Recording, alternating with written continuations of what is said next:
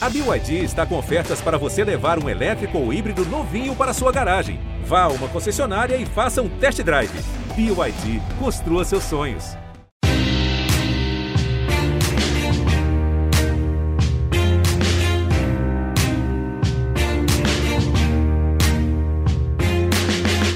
Olá, ouvintes do GE, eu sou Rodrigo Capello, este é o Dinheiro em Jogo.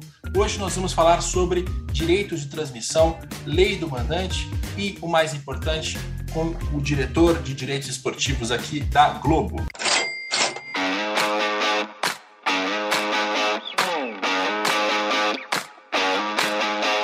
Bom, antes de apresentar o nosso convidado, de introduzir ele na conversa, eu preciso prestar contas, porque esse episódio, na verdade, este podcast, está sem atualização já há alguns meses. Explico por quê. Em junho, eu estava fazendo a série de finanças dos clubes de futebol. Publiquei aqui cinco episódios de uma vez, foram quase seis horas de conteúdo, e aí eu me dei uma pequena folga para conseguir terminar a redação dos textos escritos.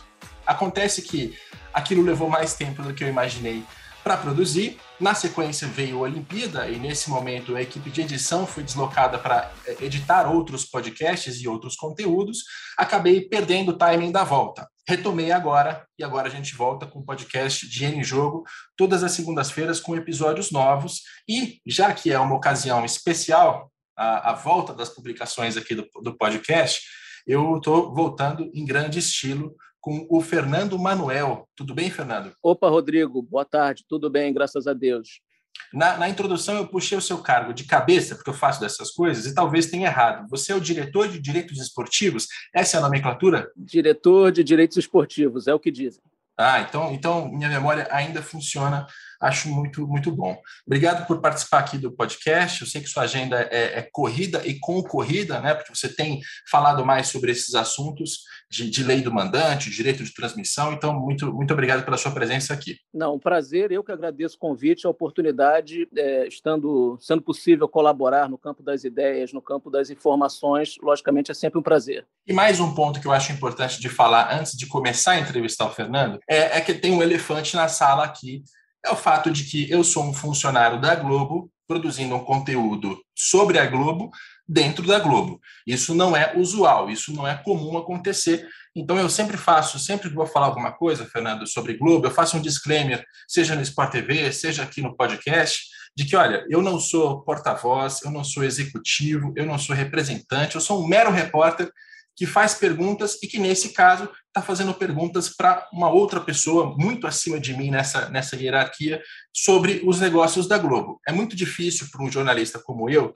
que cobre negócios, não falar sobre a Globo, porque a Globo movimenta assim, centenas de milhões, na verdade até quase bilhões de reais, e, é, é, difícil demais não cobrir a Globo, mesmo estando aqui dentro. Então, eu faço esse disclaimer que é importante. Se quem está ouvindo a gente já me conhece, confia no meu trabalho, sabe que eu vou fazer as perguntas necessárias. E se tem alguém que queira desconfiar, puxa vida, ele vai puxar saco, você também tem esse direito, não tem muito que eu possa fazer, além de, de explicar muito claramente o que eu estou perguntando, por quê, e, e ter essa abertura do Fernando. Você quer dizer alguma coisa nesse sentido, Fernando? Não, acho um bom comentário, Rodrigo. E no final das contas, eu, eu, acho que não, não apenas nessa conversa aqui, mas em outras outras aparições ou outras entrevistas que eu dei, eu também busquei na realidade é, passar de forma muito transparente e profissional né, o que acontece é, nesse mundo né, do, dos direitos esportivos, da contratação e da negociação deles.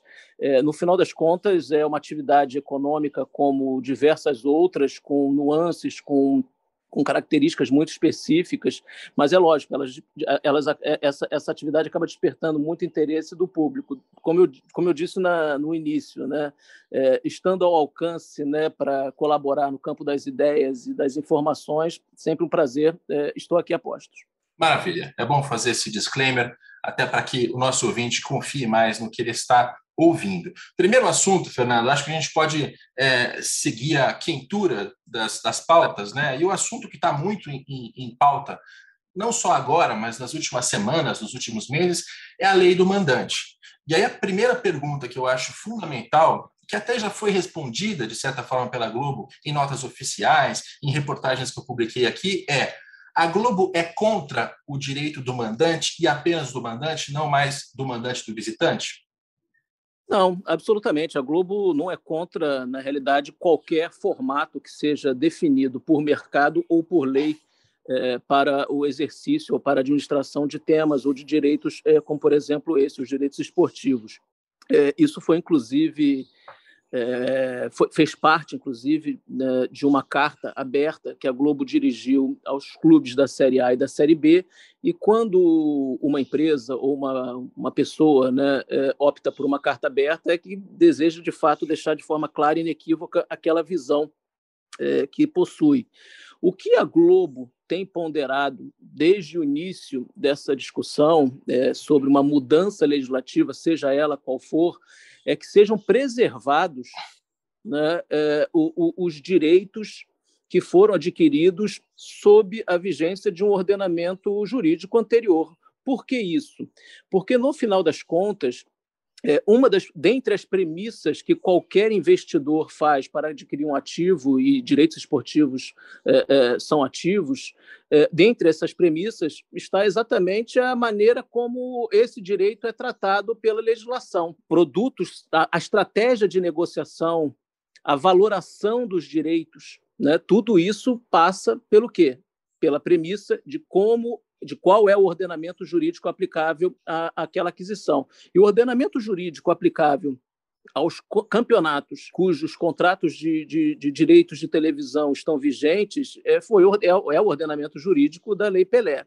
É, note que o mais importante, e não é apenas para a ponta compradora, né, ou aqueles que desejam comprar direitos, mas também, ou principalmente para quem vende, é que nós tenhamos clareza firmeza de qual é o ordenamento jurídico aplicável é, àquele negócio. Como exemplo, Rodrigo, eu até acho que citaria aqui: é, nós vivemos nos últimos anos todas as situações possíveis, creio eu, sobre a gestão de direitos esportivos e o modelo de venda. Se é um modelo de venda baseado em mandante e visitante, que é o caso do Campeonato Brasileiro, uma venda centralizada, onde esse tema do mandante ou visitante deixa, deixa de ser tão relevante, foi o caso da negociação da Libertadores, da Copa do Brasil, e houve até negociações baseadas na lei do mandante, ou, ou no, no, no, né, com fundamento, o direito pertencendo ao mandante. Foi o caso das eliminatórias para a Copa do Mundo por ser uma propriedade internacional, cada federação comercializou os seus direitos. A CBF comercializou através de um leilão há alguns anos os direitos do Brasil jogando em casa. Firmamos contrato com a, o detentor dos direitos eh, da Argentina também para os seus jogos em casa e, na sequência, fechamos direitos com as demais federações também para os seus jogos em casa. O que, que eu quero, na verdade, comentar é, é, mencionando isso? Não importa qual é o regimento jurídico, só, só, importa, na realidade, que ele seja estável e claro em relação àquele tema que está sendo, aqueles direitos que estão sendo negociados, porque a estratégia e a própria valoração dos direitos para realizar uma proposta ou, tudo dando certo, fechar um acordo, considera, logicamente, qual é o ordenamento jurídico aplicável. Eu, particularmente, olhando para o futuro, eu vejo com bons olhos a lei do mandante, especialmente se esse direito, claro, individualizado de cada clube é, culminar na, em uma negociação coletiva, na qual esse direito de cada clube vai contribuir para um equilíbrio de forças dentro de uma entidade, seja ela uma liga ou uma associação que venha a ser desenvolvida para comercializar os direitos. Legal. Tem dois assuntos que você tocou já que a gente vai aprofundar: a liga e a manutenção dos acordos de acordo com a lei vigente na época em que eles foram assinados. Para as pessoas entenderem, eu vou até dois, dar dois passos atrás para explicar um pouco melhor. O direito de transmissão hoje no Brasil, ele é vendido com anuência do mandante e do visitante. Os dois precisam concordar para que a transmissão aconteça. Isso está disposto na Lei Pelé. E isso, é, de 2020 para cá, mais ou menos, passou a ser pauta de dirigentes que queriam tirar o direito do visitante. Apenas o mandante vende seus próprios direitos, dos seus jogos em casa, e assim, assim a, a, negociação segue sem que o visitante tenha qualquer ingerência nessa negociação. É, por que, que a pergunta né, que, que eu fiz e que muitas pessoas fizeram, qual é a posição da Globo em relação a isso? É, deve causar alguma surpresa em algumas pessoas. É porque, da maneira como a lei estava estabelecida até então, na negociação que a Globo fez em 2011 para os direitos entre 2011 e 2018, era uma lei que favorecia a estratégia que ela tinha em vigor naquele momento. A estratégia era: acabou o Clube dos 13, a Globo quer manter todos os direitos de transmissão com ela, então ela compra os direitos de um, um, um digamos, clube, vai, entre aspas aqui. De... Eu não diria, Rodrigo, desculpe interromper, mas eu não diria que favorece a Globo. Na realidade, um, uma regra legislativa, leia para todos. Tá? No final das contas, a Globo desenvolveu uma estratégia para, eh, para negociar e valorar direitos, considerando aquele regimento jurídico.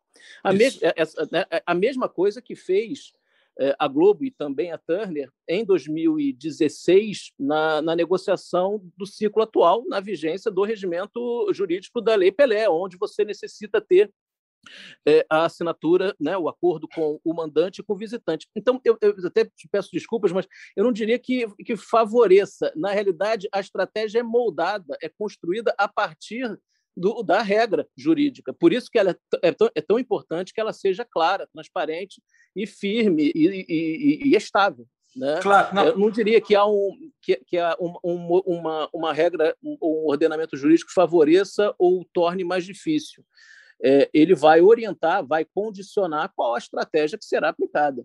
Até porque se a Record tivesse é, querido comprar todos os direitos e quisesse pagar mais do que a Globo, ela estava sob o mesmo ordenamento jurídico e poderia ter é, o mesmo é, benefício que eu chamei aqui, né? Então, se... Exato, por isso que a lei é, para todos. É, é. É, dentro, dentro do exemplo que eu tinha citado antes, Rodrigo, quando a Globo negociou com a CBF direitos dos jogos do Brasil em casa, né, os jogos do Brasil como mandantes, essa negociação, salvo engano, ocorreu em, em 2018, foi um processo de leilão. A Globo sabia que a estratégia de aquisição daquele produto e a valoração, ou seja, quanto dinheiro ela aplicaria ali, poderia, no melhor cenário, trazer para ela a exclusividade dos jogos do Brasil em casa. Ou seja, é, não, nenhuma chance de ter qualquer influência desse investimento e dessa estratégia em jogos do Brasil atuando como visitante. É um cenário totalmente diferente da negociação da Série A. E eu não falarei aqui, Rodrigo, da negociação de 2011 até 2018, porque eu não conduzi essa negociação. Falarei e falo com tranquilidade sobre o que eu atuei fortemente aqui, que foi a negociação do ciclo atual, ciclo vigente de, de 16. Quando Globo e Turner também foram é, a, a, luta é, é, buscar direitos com os clubes, eles estavam buscando direitos considerando que necessitavam ter o, o, o, o contrato com o clube mandante e o visitante. E ao firmar um contrato com um desses clubes, é, aquilo traria uma exclusividade plena daquele clube na determinada mídia, ou em todas as mídias, como foi o caso da Globo em relação a alguns clubes. Compreende? A partir daquele ordenamento jurídico, a valoração e a expectativa do que se buscaria né, na, na negociação envolvia aqueles jogos e também uma exclusividade, e se paga por isso uma, uma emissora de televisão, uma plataforma de streaming, ao realizar uma, uma negociação, ao buscar uma aquisição de direitos, ela busca um conteúdo e busca um diferencial. O principal diferencial em termos de direitos esportivos é, é, reside exatamente na exclusividade. É claro. É por isso que, sempre que é, surge o tema da lei do mandante, não para uma aplicação a um ciclo novo de negociação, mas, mas sim a um ciclo já com diversos contratos, ainda que alguns clubes não tenham contrato, seja com a Globo ou com a Turner, a, a exploração que eles venham a fazer como mandante não pode afetar a, o acesso a, aos jogos e a exclusividade que foram negociados e contratados de forma legítima, correta, profissional, durante a vigência de um ordenamento jurídico. Claro, não, eu citei isso porque é, o, mercado de mídia brasileiro ele tem uma particularidade que é diferente do, do inglês, é diferente do espanhol e se aproxima mais do português, que é o fato de que nós temos uma empresa que é gigantesca, que é muito maior que todas as outras e que tem, é, inclusive, plataformas diferentes. Né? Então, quando o futebol brasileiro, a partir de meados dos anos 2000, começa a ficar mais caro e a cada negociação ele vai ficando mais claro, mais claro e aí ele passa a incluir não só a televisão aberta, mas a fechada, o pay-per-view, é, a empresa que tinha as melhores condições de comprar esses direitos era a Globo. E aí, só para fechar aquele, aquele, aquela introdução que eu fazia, quando a lei é, determinava que mandante e visitante tinham de, de anuir, a partir do momento em que a Globo tinha 18 clubes fechados com ela no Campeonato Brasileiro, ela comprou o produto como um todo porque quem sobe da segunda divisão não tem muito para quem vender, né? Se, assim, só vamos pegar um exemplo recente: subiu o Curitiba e o Red Bull Bragantino. É, na lei anterior, os dois chegam à primeira divisão tendo que negociar com a Globo, porque apenas esse pacote, Curitiba versus Bragantino, Bragantino versus Curitiba, não tem nenhum valor no mercado. Então, é por isso que é, a, a, lei anterior. Mas você não acredita, Rodrigo, que mais do que é, uma, um reflexo do ordenamento jurídico. Isso que é, a gente verifica no Brasil, concordo com você, é, de determinados clubes subirem e terem talvez um espaço menor para uma negociação. Isso não decorre, na realidade, da negociação individual e não coletiva. Eu vou citar aqui mais um caso, tá? novamente, aqui, super à vontade de falar sobre uma negociação até recente. É, ano passado, o Red Bull Bragantino chega ao Campeonato Brasileiro é, e chega no Campeonato Brasileiro da Série A na vigência da MP. Então, nós negociamos com o Red Bull Bragantino na vigência da MP e apresentamos o mesmo modelo é, de, de, de, contratação, né, distribuição dos recursos é, é, que, que, os outros tinham. Então, é, é, o que eu quero dizer, no final das contas, a, a, a particularidade do mercado brasileiro, eu, na minha visão, humilde visão aqui, não está ligado ao ordenamento jurídico, mas sim à inexistência de uma negociação coletiva. É, nós, nós, nós temos vivido aqui no Brasil ciclos, ciclos atrás de ciclos aqui de negociação com uma fragmentação absolutamente atípica. É, é uma negociação individualizada por clubes, individualizada por mídias. É, é, que, é, isso, logicamente, é, é dificuldade de encaixe de direitos especialmente para quem vende, muito grande. Então, mas essa transição, isso, isso é muito importante de, de contar aqui, de explicar, eu quero que você fale mais sobre isso. Houve também uma transição na estratégia da Globo em relação a esses direitos. É, que, claro, a Globo ela se adapta ao ordenamento jurídico, mas até pelo porte que ela tem no mercado, de certa maneira, é, os dirigentes eles vão é, manter ou mudar o ordenamento jurídico pensando no que vai ser favorável a eles nas próximas negociações. Enfim, quando Sim. termina Clube dos 13, a Globo tem aquele modelo em que ela negociava individualmente e tinha ali um modelo de é, etiquetas, né? Então, olha, o Corinthians recebe tanto, o Flamengo recebe tanto. Sim, eu, eu chamo isso modelo da etiqueta de preço, é verdade. Exato. Aprendi com você e falo sempre porque é um excelente, é uma excelente nomenclatura. É, é, é um pré-fixado, né? É, Exato. A remuneração do clube era pré-fixada. Exato. E aí, e aí cada clube tinha ali o seu preço, o seu custo, né, para comprar aqueles direitos, para vender aqueles direitos. E, e, e, isso muda a partir de 2019, numa negociação que aí você encabeçou como direito, diretor de, de direitos esportivos entre 2015 e 2016, que foi essa negociação com concorrência da Turner, é, até então esporte interativo. A partir daí a gente entra no 40-30-30, que me parece um modelo muitíssimo melhor, porque ele estabelece, ainda que as negociações sejam ainda individuais, e eu, eu torço para que elas se tornem coletivas em algum momento, a distribuição do dinheiro se torna é, pré-estabelecida. Né? Você tem critérios muito claros para distribuir esse dinheiro. Então, TV aberta e TV fechada, você pega todo o valor que a Globo paga pelos direitos, e isso se aplica também à Turner, ainda que sejam 50, 25, 25, não são os mesmos percentuais, mas o modelo é muito parecido. Pega todo esse dinheiro e distribui assim: 40% iguais para todos os clubes da primeira divisão, 30% de acordo com a quantidade de partidas transmitidas, 30% de acordo com a tabela. E se você cai para a segunda divisão, você não participa mais desse acordo. Você mantém o contrato. Quando você voltar, você volta a, a, a gozar desses direitos, mas você não está mais recebendo dentro desse 40-30-30. Para mim, isso foi uma baita evolução, Fernando, porque não, assim, em termos de justiça mesmo, justiça financeira, justiça esportiva, é legal que um clube como a Chapecoense, como Fortaleza, como o Ceará, cheguem à primeira divisão e tenham o direito de receber o mesmo valor que é, Botafogo, Fluminense, Vasco, Flamengo, de acordo acordo com aqueles critérios, tratando de TV aberta e TV fechada. Então, eu queria que você falasse um pouco mais dessa transição e da, da dificuldade que foi para colocar ela em prática. Não, perfeito. É, aqui, no, sem, sem qualquer crítica ao modelo passado, eu acho que toda e qualquer decisão estratégica, é, decisão de negócios ou decisão de vida, é, você tem que observar qual o contexto. Eu sequer tinha ângulo de visão aqui para poder comentar sobre o, o formato anterior. É, so, é, quando, quando quando, quando é, é, aquece né, a discussão do novo ciclo, esse de 19 até 2024, é, isso ocorreu no final de 2015, início de 2016, e de fato é, coincide aí com, com o ingresso meu, entrada minha é, nessa pauta de maneira mais direta. É, o que, que nós percebemos aqui? que valeria sim uma, um movimento de transformação de modelo, e devo dizer que a Globo foi, ao mesmo tempo, ousada é, e, ao mesmo, e também confiou bastante né, na, na, na pauta, na agenda que desenvolvíamos. É, o que, que nós buscamos fazer, na realidade? É uma espécie de unir o útil ao agradável. Era necessário atender o anseio do futebol por uma revisão daquele modelo da etiqueta de preços, onde um clube vale A, outro clube vale B, outro vale C, e determinados clubes que não estavam sequer na primeira divisão, em tese, não valiam nada de forma pré-determinada, conheceriam o valor dele no ano. Eu, particularmente, achava é, aquele modelo um modelo perigoso e complicado até para a própria Globo. É, eu sou partidário que a gente é, deva ter um formato que enderece uma preocupação cada vez maior do futebol, acho que da sociedade como um todo, onde a gente zele por equilíbrio e zele também por meritocracia. Como, como fizemos isso? Na realidade, com uma conversa muito aberta, ampla e, e transparente com os clubes, expondo a variação do modelo e com uma disciplina é, de não é, sacrificarmos o modelo.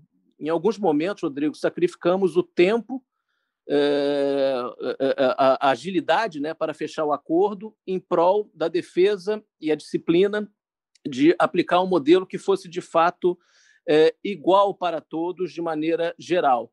Existem algumas diferenças, não de conceito, existem diferenças específicas de, que foram negociadas, afinal de contas, foram negociações individuais. É, é, na época, como eu, por exemplo, um caráter de pay-per-view, que um clube ou outro é, é conseguiu um, um direito é, de mínimo garantido é, na ocasião. É, mas, é, de maneira geral, é, o que eu posso dizer é que foi uma experiência é. muito, muito interessante. A gente contou com muita colaboração e compreensão dos clubes para a realização, né, a transformação desse modelo, e é o modelo que temos vigente aqui até, até 2024. É, tem uma parte desse assunto que aí eu vou, vou entrar de novo para tocar numa ferida. Eu espero que assim o, nosso ouvinte confie na minha, na minha isenção aqui de quem está te entrevistando. É que na TV aberta e na TV fechada, como eu já falei, equilibrou. E eu digo isso baseado em número, né? Até porque eu fui é, fazer simulações, eu fui pegar os números de balanço, então de fato reequilibrou. A diferença que existia entre quem estava na primeira divisão e quem subia reduziu muito a vida de um Fortaleza, de um Ceará, ficou muito mais, é, muito mais fácil, não, vai, ficou mais fácil, porque antes eles não tinham acesso a dinheiro nenhum e agora eles têm acesso ao valor que está é, pré-definido para todo mundo de maneira igual. Né? Agora, isso é TV aberta e TV fechada. Tem o pay-per-view e no pay-per-view se mantém uma desigualdade entre clubes. Aí vou, dar, vou dizer claramente é, nomes de clubes e valores, sabendo que o Fernando não vai falar é, nenhum caso específico e nem valores, mas enfim, a gente está em posições diferentes aqui. O Flamengo tem um contrato com 120 milhões de reais garantidos, é o mínimo garantido nesse pay-per-view, enquanto vários outros clubes eles variam de acordo com a base de assinaturas, porque na condição da negociação ele não estava na mesma condição que o Flamengo e a, a, na barganha que fez chegou a um acordo diferente.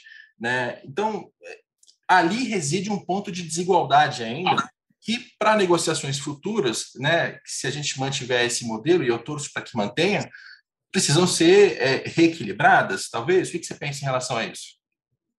Vamos lá. É, mudanças, né, transições, elas, elas precisam ser feitas de maneira responsável. Tá? Nós costumo dizer isso, tá, Rodrigo? A gente não vai virar aqui Inglaterra do dia para a noite em termos de distribuição dos recursos entre clubes.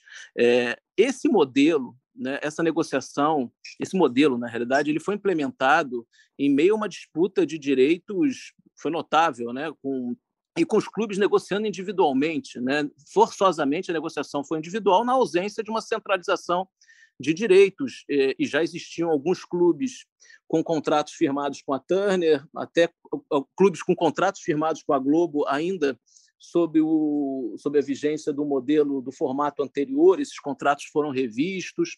É, o que nós buscamos é, fazer lá em 2016, e continuamos fazendo, já que a, a, a, sequência né, de, de, de acordos é, de adesão a esse modelo continuou nos outros anos, foi um grande passo, uma transformação dentro do que era possível naquele momento. É, não sejamos é, ingênuos, né? você realizar uma, uma mudança em TV aberta e no modelo de TV fechada, é claro que seria necessário algum tipo de de ajuste, de equilíbrio nas verbas é, de, de pay-per-view. No final das contas, os clubes olham os valores como, como um todo. É, como, um, como, como, uma, como agenda para o futuro, não tenho dúvida alguma. É, há aperfeiçoamentos nesse modelo, aprimoramentos nesse modelo que precisam ser feitos, idealmente de maneira coletiva. E eu acho que não é apenas a questão do pay-per-view, é, e, assim, até fazendo um parênteses sobre pay-per-view, o próprio pay-per-view ele tem é, o, o, modelo não prometeu, né, nunca prometeu, e toda essa discussão foi muito clara, nunca prometeu igualdade entre todos. Prometeu igualdade em relação ao valor né, final recebido. Prometeu, na realidade, o, a, a mesma regra, o mesmo conjunto de critérios para definir que valor seria recebido por cada clube considerando aspectos de meritocracia esportiva, meritocracia comercial, e o pay-per-view envolve meritocracia comercial, e também uma preocupação com o equilíbrio.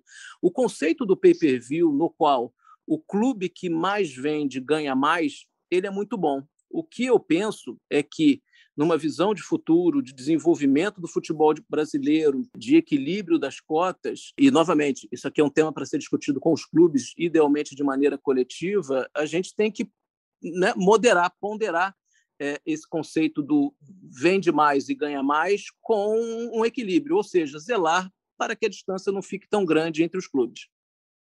É, e esse é um assunto que realmente depende muito dos clubes, e cada clube está numa posição muito diferente do outro. Se a gente tivesse um dirigente do Flamengo aqui agora, ele diria reequilibrar nada, porque o pay-per-view ele é como se fosse uma bilheteria em que a pessoa compra o um ingresso para assistir de casa do sofá dela. Eu digo talvez isso... o Flamengo não esteja errado em afirmar isso. Afinal de contas, esse modelo nasceu desta forma. Tem uma é, é, né, todo, todo, o mercado, clubes, players, eh, CBF, todo, todos nós precisamos ter maturidade maturidade e, e avaliar né, que transições, que transformações daquilo que nós fizemos no passado talvez sejam adequadas sim para o bem da, da, não da coletividade para bem do produto que é comum. O, o, campeonato brasileiro na realidade é um condomínio onde os clubes é, é, deveriam se, se, tratar né entre eles como como vizinhos é, eu, e zelar eu, pelo melhor melhor propósito desse condomínio eu entendo o argumento do Flamengo. Eu, do meu ponto de vista aqui, né, teórico, de, de, de mero jornalista, eu só acho que o direito de transmissão é a única receita em que você consegue direcionar de alguma maneira, porque você não vai pegar o dinheiro do patrocinador do Flamengo e dar para o Palmeiras, você não vai pegar o dinheiro do, do ingresso do Allianz Parque e vai dar para Chapecoense, isso não vai acontecer. Atletas, então, nem, nem se fale.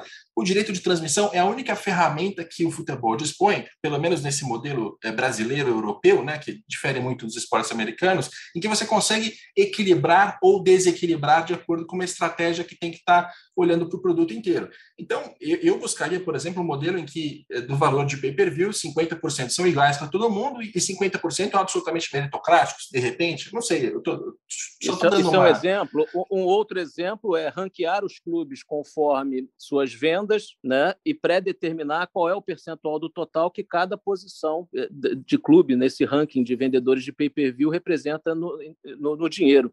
É, similar ao que, ao que é aplicado hoje para a verba distribuída conforme a performance.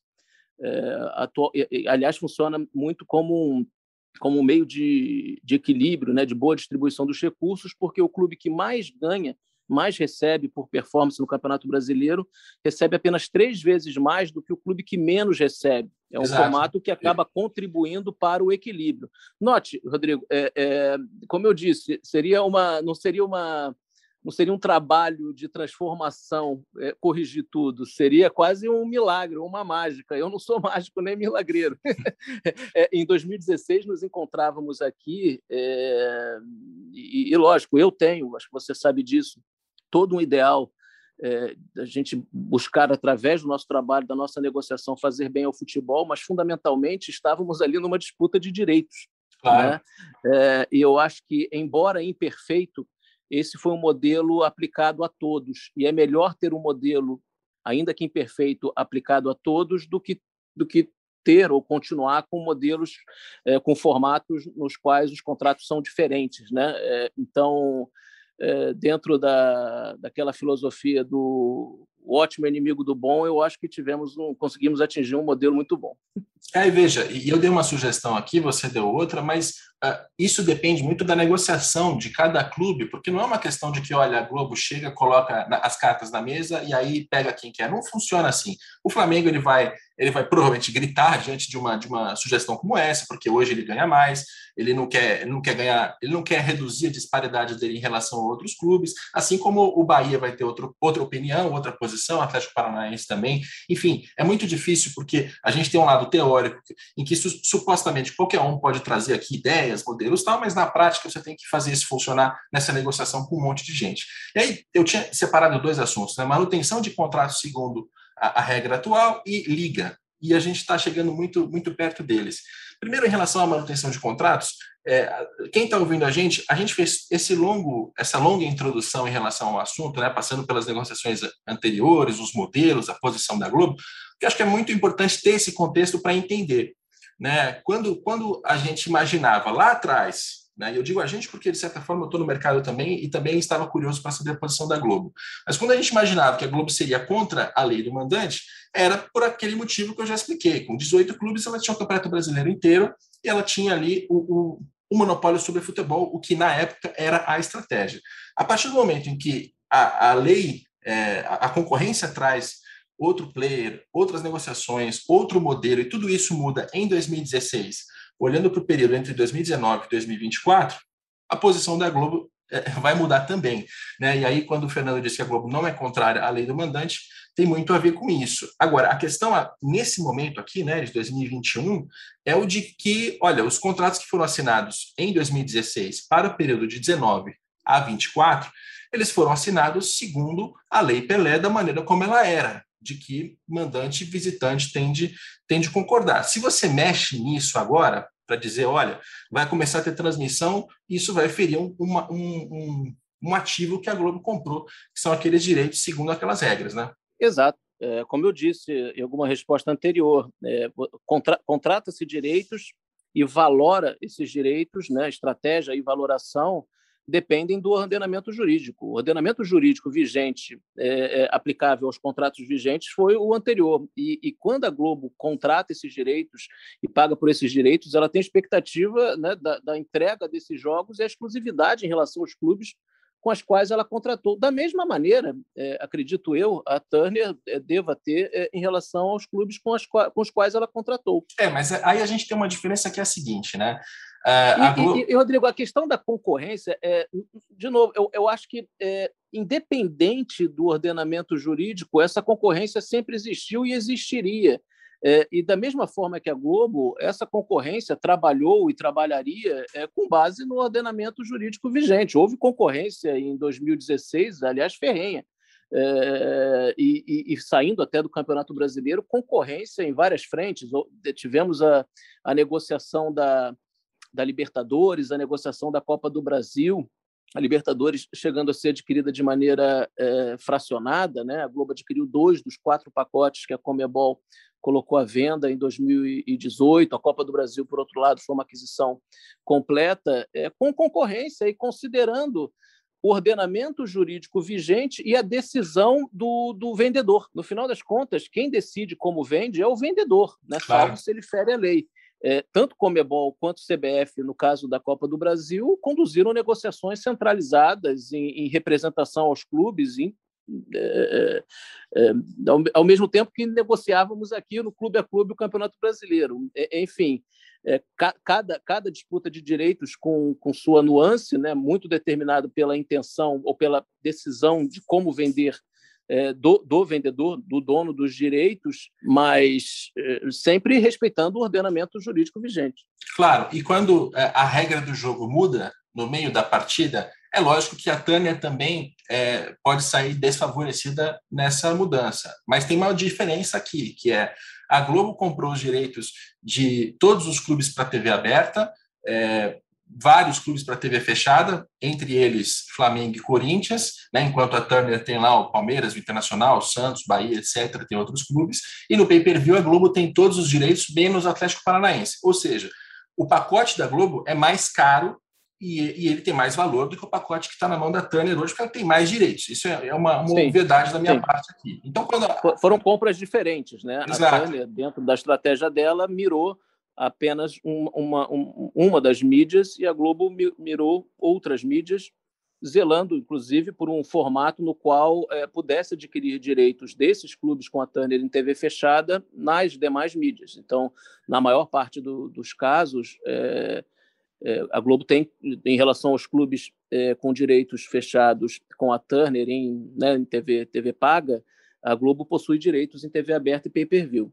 É isso. Mas, assim, uma regra, uma mudança de regra agora, ela é, é, mais fácil de favorecer a Turner e desfavorecer a Globo pela posição de cada empresa no mercado e pela quantidade de direitos comprados. E aí tem um argumento, eh, Fernando, que eu já ouvi várias vezes, ouvi inclusive aqui neste podcast do Guilherme Benitani, que é o seguinte: a Globo com essa mudança na legislação, mesmo se ela for aplicada antes da próxima negociação, a Globo não perde nada, porque os direitos que ela comprou continuam com ela a Globo vai poder transmitir os jogos do Flamengo, os jogos do Corinthians. É, enquanto o que vai acontecer é que a Turner passa a ter jogos que ela não tinha à disposição, ela vai poder transmitir partidas como, por exemplo, Palmeiras e Flamengo, é, Palmeiras e Corinthians, enfim. Esse, eu estou trazendo. Mas aí que está o erro, mas aí que está, na minha opinião, lógico, e eu respeito muito as diversas opiniões e, em última instância, é, né, isso é algo que, que cabe a, a autoridades ou a resolverem, mas é, é, é, errado imaginar que a Turner, é, que um jogo como, por exemplo, Palmeiras e Flamengo, se for exibido pela Turner, não afeta a Globo. Lembra que eu comentei, quando você contrata direitos esportivos, você contrata o conteúdo e contrata exclusividade. É, a contratação com o Flamengo envolve exclusividade. É, então, se algo ocorre e essa exclusividade é, não é entregue, é claro que há um prejuízo, é claro que há uma, uma, uma, uma mudança, é, uma, uma variação daquilo que foi discutido, valorado e contratado. Exato. E aí, e aí eu, eu, digo isso também, e aí eu saio por é, puxa-saco do patrão. Mas é, o, fa o fato é, na negociação, se paga mais caro pela exclusividade. Quando a Globo foi lá e comprou os direitos do, do Corinthians, do Flamengo, de todos os outros clubes, ela pagou mais caro para ter essa exclusividade. Então, e, e, vamos, e, vamos, lá, né? Todo mundo sabia no mercado, até 2019, não tinha nenhuma dúvida de como funcionava a negociação, de quais eram os ativos que estavam na mesa. É, a partir de 2020, vem uma leitura que é, é, logicamente provocada por dirigentes dissidentes, que faz parecer com que é, essa fosse uma pauta desde sempre, e não é. E acaba, né, Rodrigo? Acaba que a gente está desviando é, a visão assim na agenda do futebol do que, que é o mais a, a, apropriado e saudável, né? É, o futebol precisa discutir como vender o próximo ciclo em condições plenas, com segurança, com firmeza para eles e para o mercado. Toda e qualquer situação de incerteza, insegurança é, jurídica ou insegurança de investimento é, eu acho que é algo que assusta é, mercado, né? não só de direitos, qualquer ativo é, em negociação, ele requer um panorama claro, seguro e, de preferência, com uma certa antecedência para comercialização.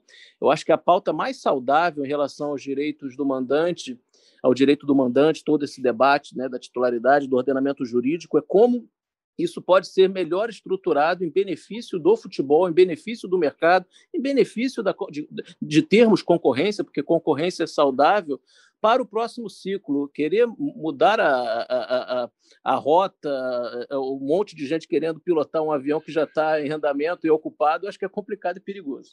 Pois é, e aí que eu dou a minha opinião, muito, muito pessoal, lembrando de novo daquele disclaimer, não sou representante, eu não sou nada, apenas um mero repórter. Minha opinião pessoal é: ah, o sistema do jeito que ele era, ele não era ideal, ele não era, sei lá, sequer positivo, porque a, a lei do jeito que estava era anticoncorrencial. Tenho essa opinião, porque no mercado de mídia, em que a Globo tem o tamanho que tem, da maneira como estava, ela conseguiria comprar todos os direitos com mais facilidade, e isso era prejudicial, por exemplo, aos clubes que vinham da segunda divisão. Ponto. Acho que a lei do jeito que está é ruim. Agora, uma mudança de lei, ela tem que ocorrer de maneira sempre pensando no próximo ciclo e não no atual. Não é porque é, a Globo sairia desfavorecida agora, é porque você gera uma incerteza jurídica para todos os players que já estão no mercado e para todos aqueles que querem entrar. Porque você imagina. Não, e, próxima... olha, e, olha, o perigo, Rodrigo, olha o perigo. É, é, é uma negociação, é, como eu disse, né, o modelo é coletivo, mas a, a negociação foi individualizada. Se você aplicasse, então, a, a lei do mandante no meio do, no meio, durante já, né, é, é, enfim, no ciclo já contratado com dezenas, 40 clubes já contratados. Um clube novo, ele chega no modelo, ele então só tem 19 clubes para vender, 19 jogos, desculpa, para comercializar. É, então, por isso, ele deveria receber só metade do que, do que os outros recebem, já que a assinatura dos outros, na vigência do ordenamento jurídico anterior, barra vigente, é, é, valia 38 jogos, né, uma, um campeonato inteiro. É, então, mas... É, é, é, essa insegurança ela, ela, ela é prejudicial também para, para o futebol, na minha opinião. É sobre a comparação entre o direito atual, o ordenamento do mandante mais visitante, o atual, né, é, versus a, a, o direito do mandante, eu concordo com você de que o, o direito do mandante é melhor do que o regime atual. É, não porque o regime atual seja anticoncorrencial, eu realmente discordo disso, por quê? Porque a chance de buscar os direitos ela existiu ou existe para todos. Talvez a gente deva falar o seguinte: houve uma estratégia da Globo olhando a, a, o ordenamento jurídico mais adequado que, que outros tenham feito. Talvez a gente também possa citar que a Globo teve uma fé, uma aposta no futebol brasileiro maior que outros players. Enfim, é, agora, por que, que eu acho a lei do mandante melhor do que o regime anterior? Eu acho que ele, é, ele pode afastar alguns traumas. Um, esse trauma da sensação de chegar a uma Série A, e eu, eu acho que não ocorreu, pelo menos não nesse ciclo, é, de, poxa, eu vou ter que aceitar qualquer contrato. Não, todos os clubes que subiram nesses últimos anos é, é tiveram a oportunidade de avaliar e aderir a um contrato com as mesmíssimas regras dos demais. Gente, modelo coletivo tem bônus, mas também tem ônus. Um dos ônus exatamente é a dificuldade de, de flexibilizar. Né? Do que adiantaria atender anseios de um clube que chega à Série A ou um clube que não vendeu, não vendeu determinado direito, mas por conta disso sacrificar toda uma coerência, consistência, padronização já aplicada a dezenas de outros clubes que firmaram antes. Então, se vem para se vem para afastar essa percepção de que, poxa, eu, eu, eu, chego a um campeonato e não tenho como negociar, eu acho que é, é um ponto positivo. O outro ponto positivo é afastar algo que é traumático para todos. É para a gente também, eu pessoalmente me incomodo muito com isso, que é a situação de jogos em blackout. Né? Porque, é, no limite, sendo direito do mandante, ele vai buscar no mercado uma comercialização dos direitos, não conseguindo, ele vai lá e exibe por conta própria, né, dentro da, da, conveniência do clube. Agora, há pontos de atenção, né? O melhor aproveitamento, o mais seguro aproveitamento do direito do mandante, de novo, na minha opinião, é que esse direito do mandante vire o direito claro, inequívoco, é, com liquidez de mercado, né, porque é, é, ele pode ser, ser ativado é, de forma mais simples né, no mercado, mas, na verdade, sendo um direito de um clube dentro de um condomínio. É, o direito do mandante não afastará o risco da da má distribuição dos recursos entre clubes. É a única a única maneira de lidar com isso de maneira segura é fazer não não o que eu estou falando aqui, mas é o que o mercado inteiro faz mundo afora, que são negociações coletivas com essa preocupação, a preocupação de distribuição dos recursos com base em mérito e em equilíbrio. É isso aí. E só para é, reforçar, o blackout também é algo que eu acho muito ruim e que é uma, uma condição positiva, é uma, perdão, uma condição negativa da lei da maneira como ela estava. Né? Quando a Globo Sim. compra é, X não é direitos. Fruto, de novo, Rodrigo, não, não, não é fruto da, do ordenamento jurídico, isso é fruto da negociação individualizada é de algo que, na realidade, é coletivo. Né? No final das contas, essas fricções e dificuldades que vivemos em relação a, aos direitos esportivos no Campeonato Brasileiro decorre dessa, dessa situação absolutamente anômala de, de negociações individualizadas por clubes e ainda fragmentadas por mídias. É também, mas, mas não tem como afastar de que a Globo comprou o direito do Flamengo, a Turner do Palmeiras, Palmeiras e Flamengo Flamengo e Palmeiras não passam porque são emissoras diferentes e, e aquela. Passam. Esse jogo passa em pay-per-view e passa em TV aberta. Mas não na TV Por que fechada. Que ele passa em TV... É, por que, que ele. É, mas a TV fechada,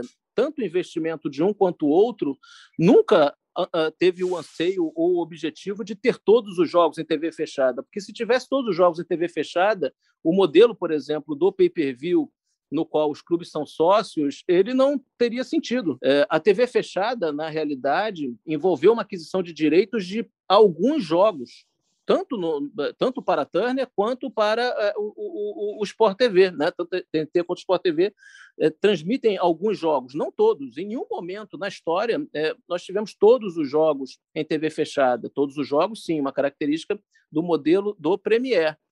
E por que, que esses jogos passam por que, que esse jogo não passa em TV fechada é, e passa em TV aberta e pay-per-view?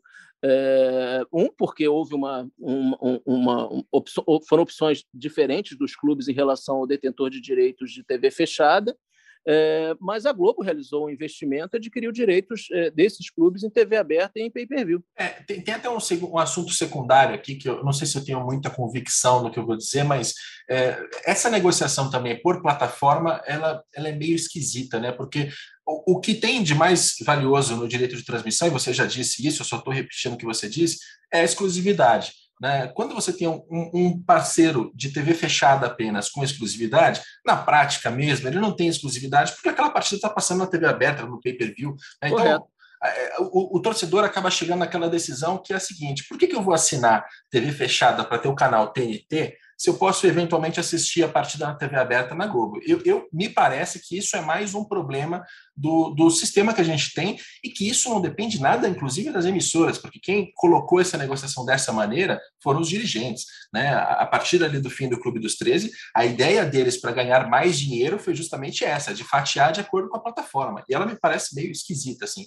Não, não porque os clubes não ganhem dinheiro, eles ganham dinheiro e aumentaram muito a sua, a sua receita com, com base nisso mas isso sacrifica o parceiro, né? Tanto é que a Tânia. É, eu acho que isso depende do tá contexto, grande, né? Grande situação. Depende do contexto, depende sim da, da, maneira como se deseja vender, e você vai lembrar. Eu acho que você, assim, no que depender de mim, você pode ter convicção sobre isso. Sim, nós temos um formato no Brasil que é condicionado também por essa por essa divisão por tecnologias, né? É, olhando para o futuro, eu entendo que as negociações de direitos cada vez mais abordarão pacotes de jogos ou pacotes de jogos né, sendo colocados né, à, disposição do mercado para realizar propostas é, para modalidades de exploração. O que, que, eu quero dizer com isso?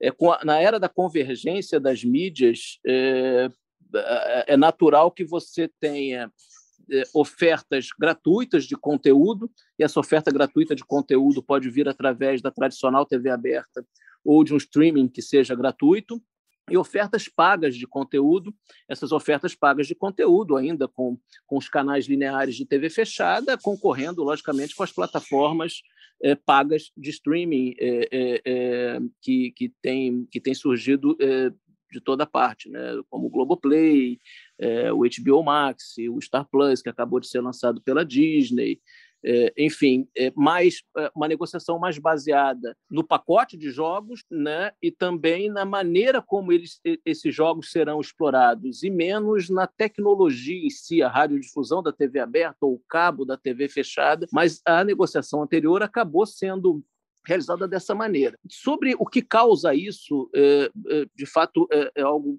já continuado no Brasil, não, não, veio desse último ciclo, mas de alguma maneira condicionou a negociação, acabou influenciando muito a própria estratégia. Por quê? Quando nos deparamos aqui na Globo com a negociação dos direitos de, do Campeonato Brasileiro de 2019 a 24, o que sabíamos né, pela, pela mídia e o que estava acontecendo no mercado era de que a Turner fazia um investimento em TV fechada. Né? Então, na hora que e, e, já tinha fechado alguns clubes, se tinha fechado, logicamente a estratégia daqui caberia, né? teria que respeitar os acordos já firmados com os clubes. E é por isso, na realidade, que até a nossa negociação também foi muito com base em TV aberta, TV fechada para quem não tinha né, um acordo com a Turner e o pay-per-view. É, não sei se consegui explicar bem, mas é, você disse que depende de, de como o, o, clube ou a, a, entidade organizadora do campeonato quer vender. Eu acho que tem, um, tem uma via de mão dupla nisso, é, e é inevitável, sempre terá. É, os clubes eles se basearam nisso. Eu digo que partiu dos clubes porque é, lá no fim do Clube dos 13, essa conversa já era muito forte. Tanto que uma das últimas propostas, enquanto a entidade ainda existia, era de que os direitos seriam negociados separadamente por plataforma, teria um leilão para cada uma delas, enfim. E a, e a, partir daí, é, assim, a, a negociação aqui de, de direitos de transmissão no Brasil, ela sempre passou por colocar alguém para concorrer com a Globo para tirar o maior valor possível. Então, lá na negociação do Clube dos 13, tinha a, a, ameaça de concorrência da Record, que acabou não se concretizando, mas que durante muito tempo pautou essa negociação. Em 2015 e 2016, os clubes eh, se aproveitaram dessa concorrência do esporte interativo, da Turner, para conseguir valores maiores também. E agora, o que eu vejo né, muito claramente é que os clubes eles estão procurando concorrentes para a Globo no pay-per-view. Seja um modelo em que eles próprios fazem essa administração com mais autonomia para ter os dados dos torcedores, enfim, para abrir algumas outras portas, quanto para trazer uma Amazon, um Google, um Facebook, alguém que concorra com a Globo nesses direitos de pay-per-view. E me parece que é, é esse fatiamento de plataformas não é o modelo ideal assim. Seria melhor se os clubes de fato estivessem numa liga, e aí a gente entra no assunto de vez para fechar aqui o nosso episódio, é, entrar no modelo de liga em que todos eles sentam juntos, vendem esses direitos coletivamente e estabelecem assim: olha, dos 380 jogos do Campeonato Brasileiro, 150 são da TV aberta, faça um leilão com exclusividade para a TV aberta, beleza. Aí vai ter 80 partidas que precisam estar no streaming para poder abrir essa porta, para trazer é, players estrangeiros para dentro. E esses 80 jogos podem ser comprados pela Amazon, Ok, a Globo faz a proposta dela via Premiere, a Amazon vai fazer a dela também, e quem, quem paga mais faz essa transmissão. Eu acho que esse é um modelo um pouco mais racional e que permitiria aos clubes ter mais receita, que no fim das contas é o que me importa aqui, né? É, nem, nem tanto a posição da Globo, é aquilo que gerar mais dinheiro para os clubes, melhor, porque eles podem contratar jogadores melhores, fazer um futebol melhor, etc. e tal. É. É, sendo de maneira sustentável, lógico, é. É, é lógico, né, os negócios né, sustentáveis, é lógico que é, é, cabe defender exatamente isso. O, o, como eu enxergo, Rodrigo, no final das contas, é, vai desdobrar de todas as maneiras, a gente sempre vai chegar a essa conclusão. Né? primeiro, o futebol tem que organizar a sua competição, né, centralizar os direitos, definir uma estratégia que, do ponto de vista do vendedor, é, claro, é, deve buscar estimular a concorrência é, a partir de, de, um produto que seja é, integral, né? É, é, podendo ter total controle e gestão dessa distribuição ou desse empacotamento, ou então chegar à conclusão que vale a pena, novamente, comercializar todos os direitos para um único player, né? coisa que nem acontece no atual momento, é, mas de forma consciente, né? avaliando as alternativas, confrontando propostas. Isso passa, sim, passa pela centralização dos direitos é, em uma liga. Eu acho que não tem muito como fugir de referências estrangeiras. Eu não estou falando aqui que a gente tem que copiar tudo que a Europa faz, não é isso, mas quando você olha para a Europa. Mas pode se inspirar um bocado, né? É lógico, é lógico. E aí, quando você olha para a Europa e vê que é, Alemanha, França, Espanha, Itália, Inglaterra, todos esses grandes países do futebol, as grandes ligas, né? veja, já estou até descrevendo na própria, na própria citação, são ligas e negociam coletivamente, não é possível que a gente aqui tenha um modelo brilhante que vá de contramão de tudo que se faz nos maiores mercados. Né? Assim como o direito de mandante também, porque é, direito de mandante visitante é uma particularidade do Brasil. Quando a gente compara com modelos estrangeiros, isso também não existe. Né? Então, eu também me baseio nessa, nessa parte estrangeira para formar minha opinião em relação à parte do mandante. Então, eu acho que a gente precisaria, de fato, avançar para esse modelo. E isso deixaria a sua vida um bocado mais leve também, né, Fernando? Porque imagino que na, na hora da negociação é muito difícil ter que lidar com 20, 30 clubes ao mesmo tempo, demandas, contratos, minutas, enfim, ficaria mais fácil o processo também, né? É, é, enfim, é, acho que em qualquer, qualquer cenário isso é bom, é, haverá muito, muito trabalho, mas sim, é, é uma, uma negociação centralizada ela permite uma visibilidade e segurança maior né, do que você está negociando, almejando comprar é, eu acho que a organização também do produto no mercado favorece não apenas a dinâmica negocial, mas no final das contas o consumidor no final da no final das contas. Agora sobre liga, né, Rodrigo, o, e de novamente aqui se inspirando no, no que nós enxergamos, visualizamos lá fora, o papel de uma liga não é apenas negociar direitos, né? É, é, na realidade confeccionar, aprimorar o produto, embalar esse produto, né, fazer uma gestão institucional né, do, do, da coletividade dos clubes, lidando com, com, as diversas, os diversos poderes, com, com as entidades. Cito isso porque, às vezes, é, parece que tudo gira em torno só da negociação dos direitos, mas há uma série de ganhos para o futebol na hora que você tem, de fato, uma entidade com protagonismo dos clubes é, que tenha uma gestão é, técnica e comercial da competição. Né? E aí a gente chega em um outro assunto que também é muito importante, que é o calendário. Né? É, da maneira como o calendário está hoje no Brasil, minha opinião pessoal de novo, é muito ruim, porque você tem clubes grandes jogando muito mais partidas do que deveriam, e você tem clubes pequenos que não têm calendário para trabalhar durante sete dos 12 meses do ano. Agora, quando a gente chega nesse assunto, é, é muito recorrente no mercado que as pessoas apontam o dedo para a Globo e digam assim: olha, o calendário só é do jeito que é porque a Globo quer porque ela escolhe as partidas, as datas, os horários, com base na, na, na novela, nas suas outras é, questões comerciais.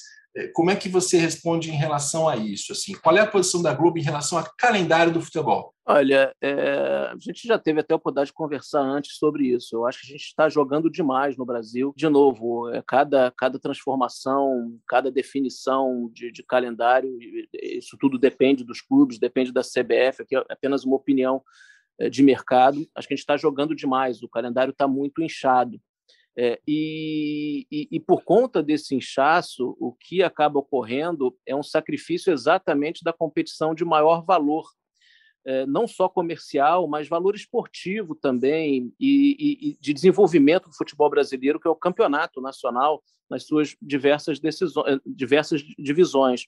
O campeonato sendo espremido, ele é sacrificado tecnicamente, ele é sacrificado comercialmente, é, ele impede que durante parte do ano esse produto, que é o carro-chefe do nosso futebol, é, ele pede que durante algum, alguns meses do ano é, o torcedor brasileiro não conviva com ele. Eu, isso me soa como um desperdício.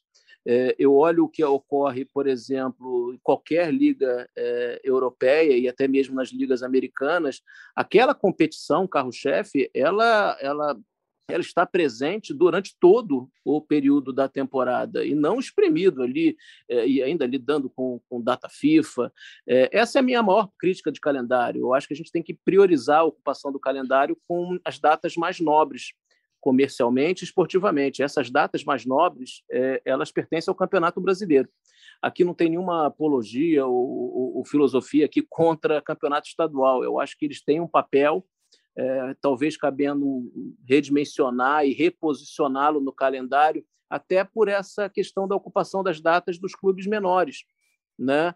É, eu, e da mesma maneira que nós enxergamos nos calendários europeus três competições nacionais, um campeonato Liga, um campeonato Copa e mais uma competição, nós poderíamos ter isso aqui no Brasil com um campeonato brasileiro de ano todo, uma competição de mata-mata, que é a Copa do Brasil, o ano todo, e algumas datas alocadas ali para, para um, um, certame regional barra estadual. É, impossível não é. Se fosse possível, não aconteceria na Inglaterra, na França, na Espanha e, e assim por diante.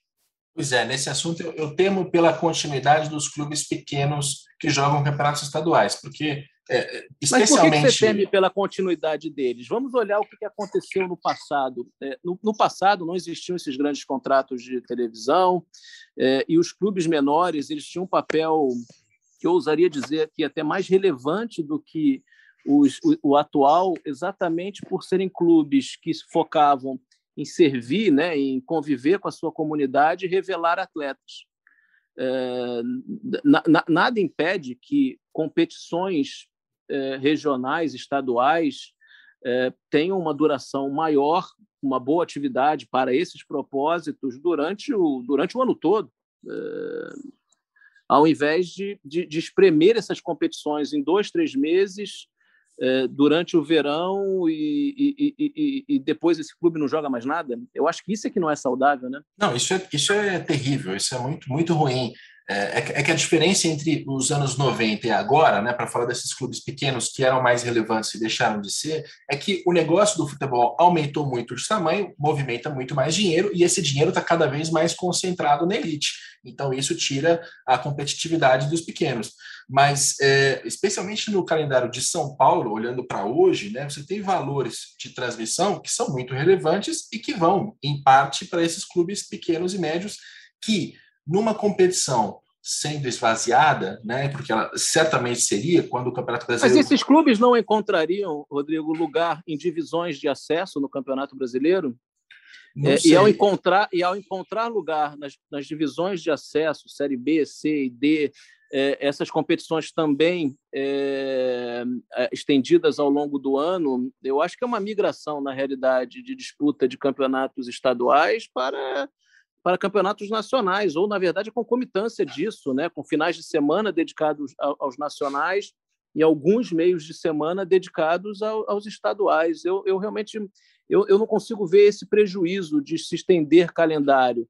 É, é isso, lato senso, assim, para o convívio desses clubes com as suas comunidades, suas cidades, para o fomento é, e descoberta de atletas, né? É, que esses clubes né, sempre tiveram um papel realmente fundamental, é, manutenção de empregos né, para todo, todo o ecossistema do futebol. Eu realmente não consigo ver qual o benefício que há de você ter competições estaduais espremidas versus competições que possam durar né, um pouco mais de tempo por coexistir com o nacional. E é claro, acho que o benefício que todo mundo é, é, é capaz de reconhecer que se o campeonato nacional durasse o ano todo, esportivo e comercialmente, isso seria sim melhor para, para, para os, os grandes clubes nacionais e para o torcedor. É mais fácil hoje em dia, durante, a realiza... durante esse período sem campeonato nacional, que um torcedor, vamos lá, do, do São Paulo, preste mais atenção num, num, jogo lá do Barcelona ou do PSG do que, do, do que no Atlético Mineiro. Por quê? Porque ele não está convivendo no, na mesma competição. Né? É, essa questão do brasileiro espremido, ele gera, é, é, essa questão também gera um outro efeito contribui também para um desequilíbrio entre as, entre as verbas dos clubes. Só quando todos os clubes disputarem uma competição é, e disputarem o mesmo pote de dinheiro, ou seja, aquela verba alocada a uma competição, você de fato terá um equilíbrio.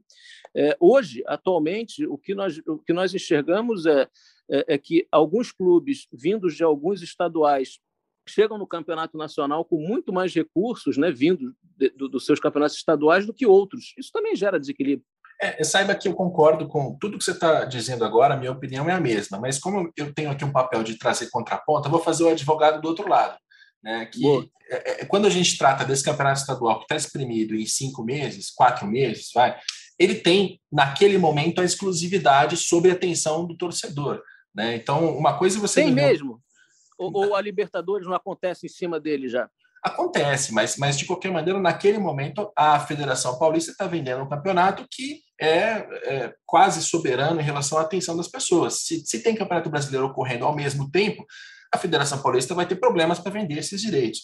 E, aliás, esse é um ponto também muito importante, né? A gente está tratando aqui de uma relação de clubes e emissora, mas no caso dos campeonatos estaduais, as federações estaduais têm muito interesse em manter esses campeonatos sejam.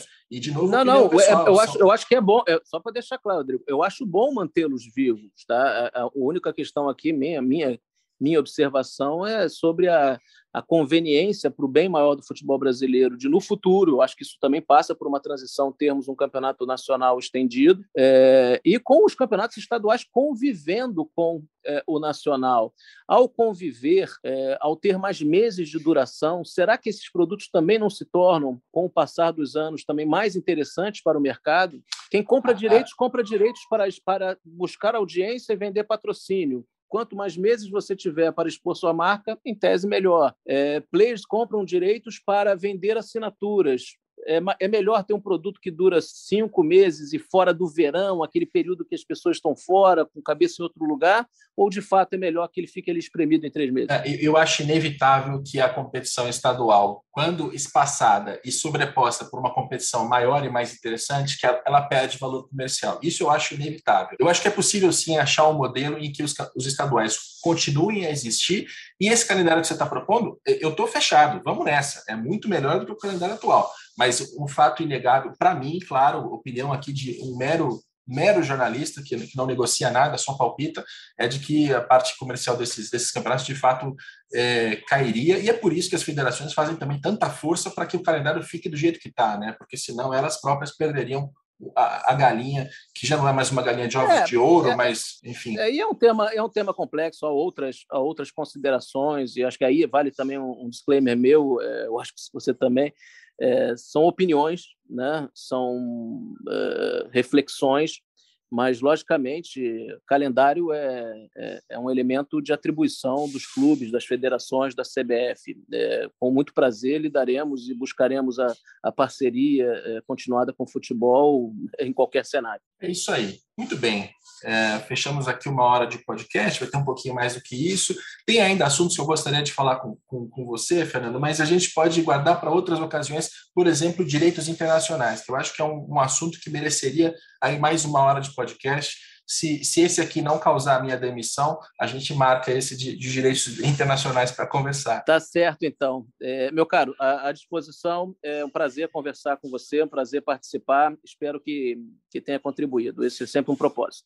Maravilha. Muito obrigado por participar aqui do podcast Dinheiro em Jogo. Eu espero que o nosso ouvinte tenha percebido que eu fui nos assuntos é, que são os mais relevantes, que são controversos, que é, requerem aí uma fala oficial da Globo e o Fernando, em vários momentos ele deu a opinião pessoal dele, sim, em vários momentos ele está dizendo qual é a posição da Globo em relação a esses assuntos. Espero que você tenha percebido os meus esforços aqui para que você tenha um conteúdo isento e com as perguntas que precisavam ser feitas sendo feitas. Esse episódio ele tem a produção do Pedro Suárez, tem a coordenação do André Amaral e do Rafael Barros e a gente volta na próxima segunda-feira, sem falta, garanto, com mais um Dinheiro em Jogo.